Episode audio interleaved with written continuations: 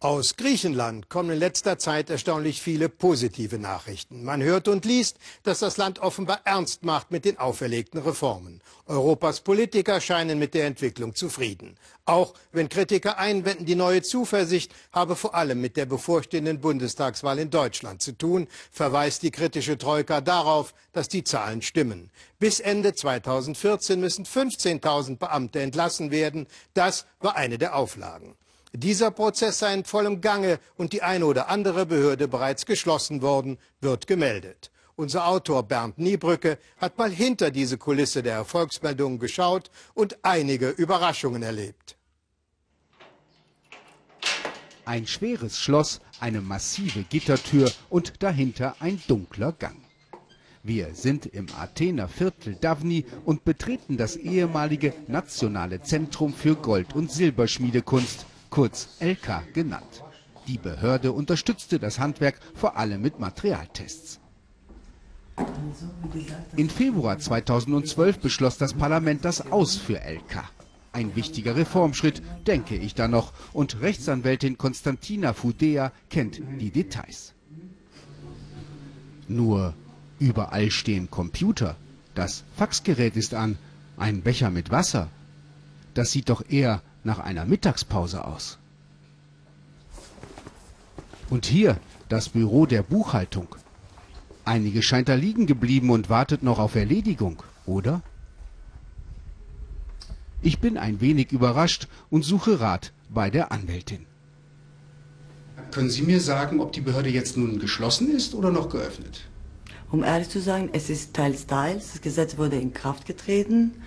Aber das Ministerium unternimmt überhaupt nichts zur Schließung der Behörde. Ich denke, dass sie keine Konkursverwaltung bislang gefunden haben und auch keiner überne übernehmen möchte.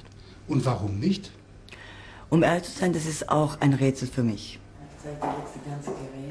Das Ministerium für Entwicklung schickte die Mitarbeiter vor einem Jahr nach Hause ohne schriftliche Kündigung. Die Gehaltsüberweisungen wurden gestoppt, Rechnungen nicht bezahlt. Die Mitarbeiter verklagen nun den Staat, fordern Gehalt und Job zurück. Anwältin Fudea erreichte dann etwas für Griechenland Unerhörtes, einen gerichtlichen Pfändungsbeschluss gegen die Behörde für Gebäude und Inventar. Der Wert der ganzen Geräte, das ist ungefähr um die 400.000 Euro. Und das ist sehr wichtig zur Zahlung der ganzen Abfindungen und Löhne der Arbeitnehmer, aber auch anderen Gläubigern.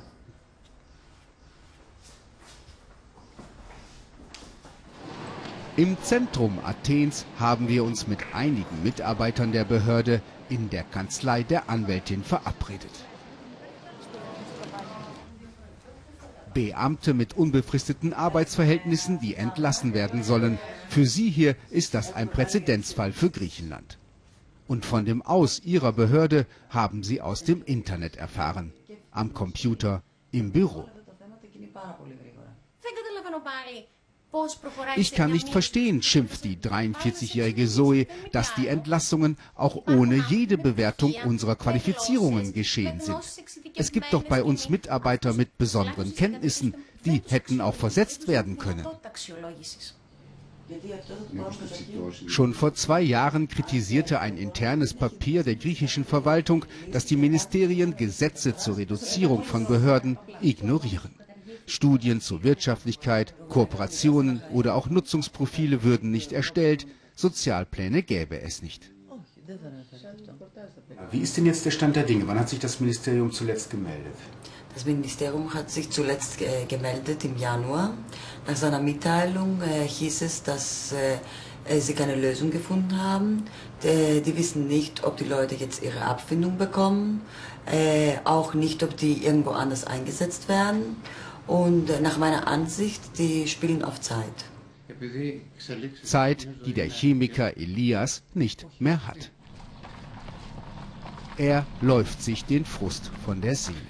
Täglich drei Stunden, anschließend zurück nach Hause, das zweijährige Kind versorgen, denn seine Frau ist nach einer Operation noch nicht wieder gesund geworden.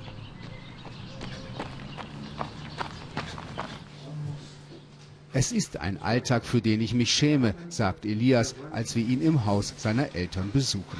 Denn mit 47 Jahren sei er wieder ein bedürftiges Kind geworden.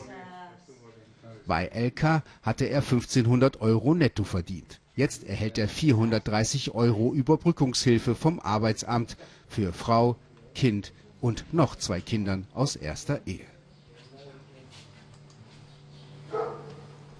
Der Staat profitiert davon. Er muss Elias Gehalt nicht mehr bezahlen und vermeldet den wegreformierten Arbeitsplatz sowie die geschlossene Behörde als Reformschritte. Elias stinkt das gewaltig.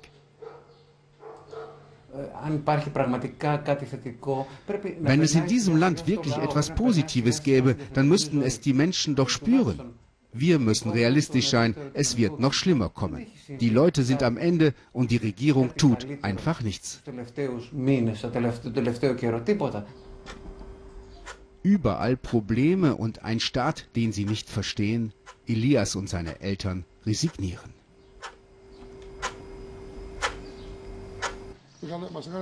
Einen Tag nach unserem Besuch der vermeintlich geschlossenen Behörde taucht dieser Beamte vom Finanzministerium auf mit einem Café Frappé.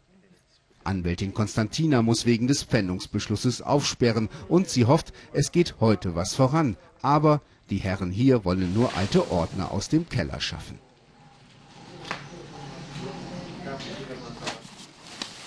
Warum ist die Behörde LK nicht wirklich geschlossen? Wie will man Beamte entlassen, ohne zu kündigen? Wir haben das Ministerium für Entwicklung um ein Interview und auch die Beantwortung schriftlicher Fragen gebeten. Leider vergeblich. Die Anwältin streitet weiter vor dem Athener Gericht um eine Zukunft für ihre Mandanten. Und diese fordern zudem eine ehrliche und klare Aussage vom griechischen Staat, was er denn wirklich will.